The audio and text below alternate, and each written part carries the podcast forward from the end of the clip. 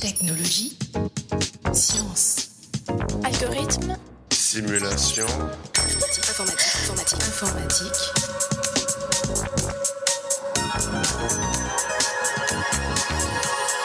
Technologie. Chers auditeurs, bienvenue dans ce 45e épisode du podcast Interstice. Aujourd'hui, nous recevons Jean-Louis Giavito, directeur de recherche au CNRS et chercheur dans l'équipe représentation musicale de l'IRCAM, donc l'Institut de recherche et de coordination acoustique musique. Avec lui, nous allons parler des nouveaux langages de programmation. Jean-Louis Giavito, bonjour. Bonjour. Pourquoi on continue à faire des langages de programmation? Cette année, c'est le centième anniversaire de Turing, hein, et donc les, auditeurs sont peut-être euh, habitués avec l'idée que finalement tous les ordinateurs peuvent calculer la même chose. Quand vous achetez une voiture, vous vous intéressez à la puissance du moteur, mais finalement, toutes les voitures sont capables de rouler. Ce que Turing a montré, c'est que dès qu'on a un formalisme de calcul suffisamment puissant, eh bien, euh, ces formalismes de calcul sont à peu près euh, tous égaux. Par exemple, s'ils sont capables tous de faire de l'arithmétique, ils sont capables de calculer la même chose. C'est un résultat qui date de 1936, hein, et donc on peut se poser la question, pourquoi développer de nouveaux langages de programmation, puisque chacun va pouvoir calculer la même chose que les autres? Et la réponse est une réponse euh, qu'il est difficile d'argumenter, mais c'est quelque chose que ressent tout informaticien, c'est que même si tous les langages sont capables de calculer la même chose, l'expression des calculs est plus ou moins facile. C'est-à-dire? Alors c'est un peu comme en littérature, c'est une question de style ou d'expressivité. Et c'est là où on quitte justement peut-être le domaine purement scientifique. Je ne peux pas vous formaliser qu'est-ce que c'est que la facilité d'expression dans un langage. Maintenant, bien que ça soit très difficile à formaliser, c'est quelque chose auquel se heurte tout informaticien. Par exemple, tout le monde sait qu'il est plus difficile d'écrire un programme en assembleur, c'est-à-dire très proche de la machine, plutôt qu'un programme euh, dans un langage de haut niveau. Tout le monde connaît peut-être maintenant Java ou le HTML ou PDF qui est le langage qui permet d'écrire des qui vont s'imprimer sur une imprimante. Cette idée d'expressivité, elle est vraiment liée à quelles sont les, structures de contrôle, quelles sont les données que j'ai besoin de manipuler. En assembleur, elles sont très proches de la machine, on dit qu'elles sont de bas niveau, et donc il faut écrire beaucoup de lignes d'assembleur pour arriver à écrire un algorithme, par exemple. C'est une tâche tellement pénible que justement les informaticiens ont inventé ce qui s'appelle des interpréteurs ou des compilateurs pour transformer des langages dans lesquels il est plus facile de s'exprimer dans les langages de bas niveau. Et pour quelqu'un qui fait des langages de programmation, en fait, il voit le monde comme des espèces de tours de langage, chaque langage s'exprimant dans un langage de plus bas niveau jusqu'à arriver au langage que la machine peut effectivement comprendre. Mais à quoi sont liées les motivations qu'il y a à développer de nouveaux langages de programmation? Elles sont liées à de nouvelles applications, par exemple. L'informatique est pervasive, enfin, elle se retrouve dans plein de domaines, et les besoins qu'exprime, par exemple, un biologiste pour développer des modèles biologiques, un physicien pour développer des modèles physiques, ou bien un opérateur téléphonique pour réaliser un central téléphonique, sont complètement différentes. Et donc, ils ont besoin chacun d'un vocabulaire adapté, d'une langue adaptée. Donc, d'une certaine manière, on pourrait imaginer que les langages de programmation sont comme les langues humaines, on sait les traduire les unes dans les autres, simplement, il y a certaines langues qui sont plus adaptées à répondre à certains problèmes que d'autres. Quand les informaticiens créent de nouveaux langages, ce n'est pas nécessairement pour essayer de dépasser le résultat de Turing, c'est un résultat qui risque de rester vrai euh, très longtemps.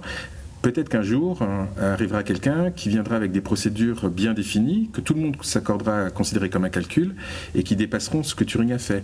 Mais jusqu'à présent, la machine de Turing, donc ce qui formalise, ce qui est capable de faire un calcul actuellement, a résisté à, un peu à, à, à, toutes les propositions qu'on a pu faire hein, sur ces 60 dernières années. Donc en gros, les informaticiens essayent de trouver des langages plus adaptés. Euh, D'abord, il faut voir qu'il y a vraiment beaucoup, beaucoup de langages de programmation et on en invente toujours. Il y en a très peu qui ont des succès, c'est-à-dire qui euh, s'imposent euh, à une majorité de programmeurs. Les derniers exemples récents, c'est peut-être euh, Java, même sans être exactement un langage de programmation, c'est un format de données, on peut parler du XML, ou des langages sur le web, HTML par exemple. Hein. Un peu plus anciens, on a des langages comme C++. Il faut voir qu'un langage répond à des besoins, par exemple, d'expressivité. Ce sont souvent des véhicules de recherche, c'est-à-dire que ce sont des langages prototypes que les chercheurs euh, développent de façon à comprendre certains mécanismes. Et puis après, j'ai envie de dire, il y a un certain mécanisme évolutif. Quand les nouvelles structures de données, les nouvelles structures de contrôle proposées sont intéressantes, petit à petit, elles sont soit incorporées à des langages déjà existants, euh, soit elles donnent lieu à des langages qui viennent et qui s'imposent. Mais qu'est-ce qui fait qu'un langage va perdurer, va pouvoir s'imposer? D'abord des facteurs techniques. Par exemple, s'il est utile, c'est-à-dire s'il arrive à, grâce justement à ces nouveaux moyens d'expressivité, euh, de parler plus simplement de problèmes importants. Il y a des choses qui ne sont pas techniques du tout et qui sont, j'ai envie de dire, presque marketing. C'est très difficile de changer de langage parce que quand on a déjà écrit des programmes, il faudrait les traduire et ça c'est difficile. Et comment on développe de nouveaux langages de programmation? Est-ce qu'il y a des méthodes? Alors, Par exemple, mes propres travaux ont deux sources d'inspiration ou de motivation.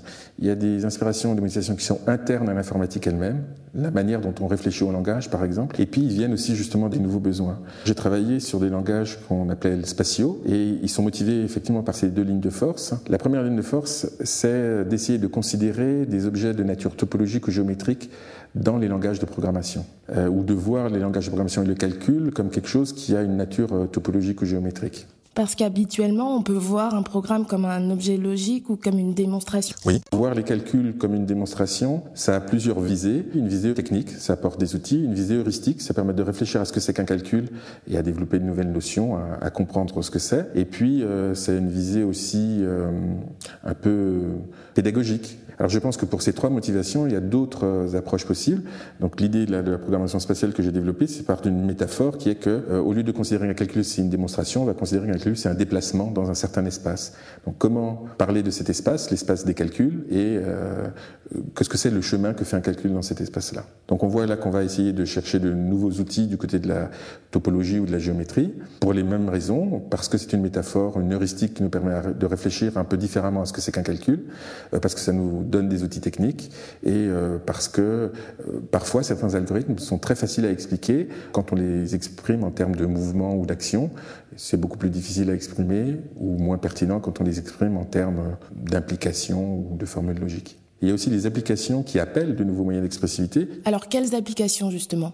Dans mon cas, j'ai beaucoup travaillé dans les années passées sur des applications liées à la biologie des systèmes. Donc comment modéliser des processus biologiques? Et dans les processus biologiques, les processus qui m'ont beaucoup intéressé, ce sont des processus, de morphogénèse, comment une forme se crée et se développe. Quand on s'intéresse à modéliser des processus de diffusion-réaction, ce qu'a fait Turing, donc euh, l'idée c'est vous avez des produits chimiques qui diffusent, par exemple dans le, dans le pelage d'un animal, vous pouvez considérer que l'un est un colorant.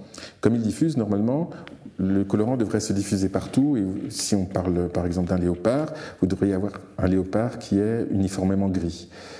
Si on rajoute à ce processus de diffusion un processus de réaction chimique entre les deux, ce qu'on appelle des morphogènes, eh bien on peut euh, trouver, suivant les valeurs des paramètres de diffusion, euh, des régimes dans lesquels hein, en fait, on ne va pas obtenir un, milieu uniforme, mais au contraire, un milieu dans lequel il y a des zones d'accumulation d'un des morphogènes et pas de l'autre ce qui pourrait expliquer par exemple les taches euh, dans un léopard. Il se trouve que Turing, euh, à la main, a montré que euh, la forme de ces taches, par exemple, sur un cylindre, hein, va dépendre du diamètre du cylindre, et que quand le diamètre du cylindre est assez grand, on a des spots, et quand il devient petit, on a des zébrures. Et il se trouve que, si vous regardez la queue d'un léopard, hein, on passe de spots au début de la queue à des zébrures à la fin de la queue.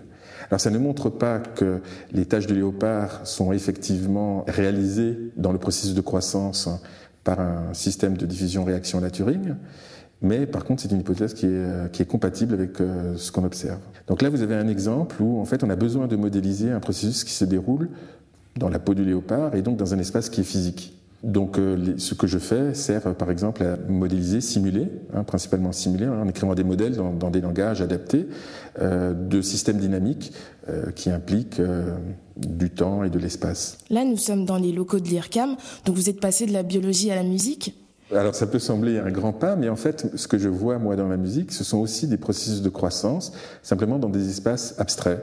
Au lieu que ce soit un espace physique, le, pelage du léopard, une phrase musicale va par exemple être un mouvement dans un espace de notes. L'idée, c'est qu'on peut par exemple disposer les notes dans un plan en considérant que les notes qui sonnent bien ensemble doivent être l'une à côté de l'autre, et la structure qui en émerge est suffisamment régulière pour qu'on obtienne une espèce de pavage, un peu comme le, le carrelage dans votre, dans votre salle de bain. Maintenant, les musiciens s'intéressent à des pavages hexagonaux, un peu comme les tomates euh, provençales correspondant en fait à trois intervalles particuliers qui séparent des notes qu'on appelle consonantes. On peut prendre par exemple la quinte, euh, la tierce mineure et la tierce majeure. Ce qu'on s'est rendu compte, en fait, c'est que la manière de créer ces espaces-là reposait sur des mécanismes qu'on avait euh, proposés dans, dans, le langage de programmation pour les biologistes, pour discrétiser des espaces réguliers. Et donc, euh, on pouvait utiliser MGS non seulement pour faire la discrétisation d'espaces physiques. MGS qui est c'est le nom du langage expérimental que je développe, qui pour moi est principalement un prototype qui nous permet de valider des idées, de faire des exemples et, donc de, réfléchir à ces nouveaux mécanismes à la fois au niveau des structures de contrôle et des structures de données. Et donc certains de ces mécanismes qu'on avait mis en place pour les biologistes répondaient parfaitement aux besoins des musiciens. Sauf que dans le cas de la musique, c'est un espace très abstrait, c'est un espace de notes. Ce que vous avez fait en biologie peut s'adapter à la musique, mais est-ce qu'il y a des difficultés particulières? Alors une des grandes difficultés, c'est qu'on peut proposer énormément de choses, encore faut-il que ce soit utile.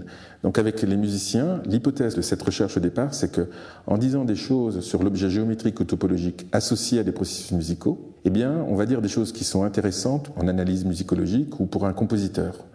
Ça, c'est un pari. Jusqu'à présent, les, les indices qu'on a, les retours nous font penser que c'est une hypothèse euh, qu'il est intéressant de continuer à travailler. Il y a déjà des traces, par exemple, certains constructeurs américains maintenant proposent des claviers qui ne sont pas comme les claviers de piano, juste une droite avec les notes les unes à côté des autres, mais qui ressemblent à un pavage hexagonal, euh, un peu comme euh, certains claviers d'accordéon. Vous savez, il y a des touches d'accordéon euh, comme un piano d'un côté, mais de l'autre côté, vous avez des petites touches. Si vous regardez bien, elles sont, c'est des touches qui sont organisées par lignes décalées les unes des autres, pas sur tous les accordéons, mais sur certains. Et en fait, ça correspond à un voisinage hexagonal, c'est-à-dire que chaque touche a six voisins au lieu d'en avoir deux, comme sur un clavier de piano. Donc ça montre bien qu'il y a bien une structuration spatiale.